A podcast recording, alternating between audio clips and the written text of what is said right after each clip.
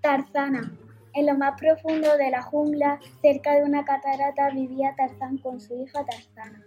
Un día Tarzán reunió a todos los animales y jefes y jefas de las tribus, porque tenían que decirle algo muy importante.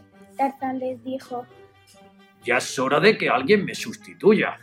Me estoy haciendo mayor, estoy perdiendo fuerza y me resbalo en las lianas. Además, no puedo gritar como antes. ¿Veis?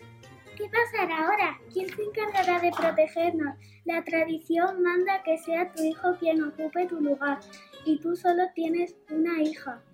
¿Y qué hay de malo en ello? ¿Acaso Tarzana no puede hacer lo mismo que yo?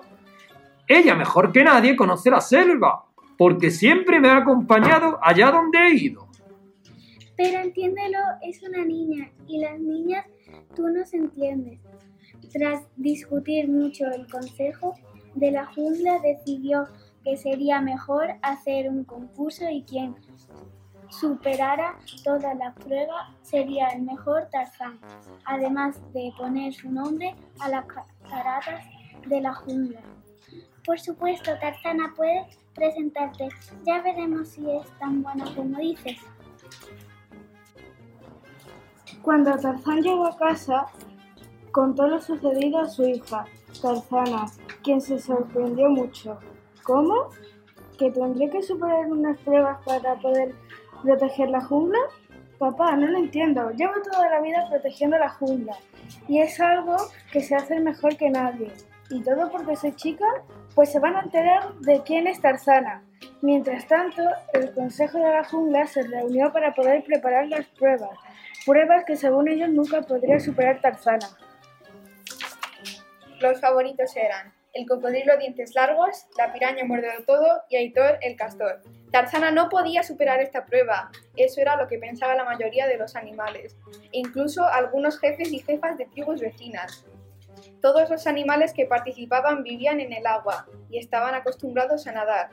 Como Tarzana conocía muy bien a todos los animales y era bastante lista, usó dos grandes hojas y se colocó en los pies como las personas que practican submarinismo, y así pudo nadar más rápido. A pesar de los intentos del cocodrilo dientes largos y la piraña muerdelo todo por morderla, Tarzana consiguió cruzar la primera, aun habiendo perdido una de las hojas de sus pies. El comentario general era que había sido cuestión de suerte. La tercera prueba era de las más duras, porque las y los concursantes debían demostrar fuerza y rapidez, ya que tenían que conseguir el trozo de hielo más grande de las montañas de la maga luna. Esta prueba no, va, no podrá superarla casi nadie. Hay que ser tan fuerte como un elefante y tan veloz como el guepardo. No existe nadie así. Pero se equivocaban. Tarzana estaba acostumbrada a subir a la montaña y recoger hielo para que su padre preparara ese granizado de papaya que tan bien le salía. Os podéis imaginar la cara de todos cuando Tarzana bajó con el trozo más grande de hielo que jamás habían visto. Tan grande que, nuestra heroína pudo preparar granizado de papaya para casi toda la jungla, excepto para la tortuga que era diabética. Y aunque os parezca que aquí acabó todo, no es así. Todavía a Tarzana le, queda, le quedaba la gran prueba final. Tenía que hacer llover. Mandrilo bailó durante cinco minutos e inmediatamente comenzó a llover pero resultó ser su amigo el chimpancé francés con una regadera el que, el que le echaba agua desde el árbol más alto de la jungla. El cocodrilo dientes largos también lo intentó, pero el jefe del consejo descubrió que lo que hacía era golpear un, gran charco con su cola y salpicar a todo el mundo.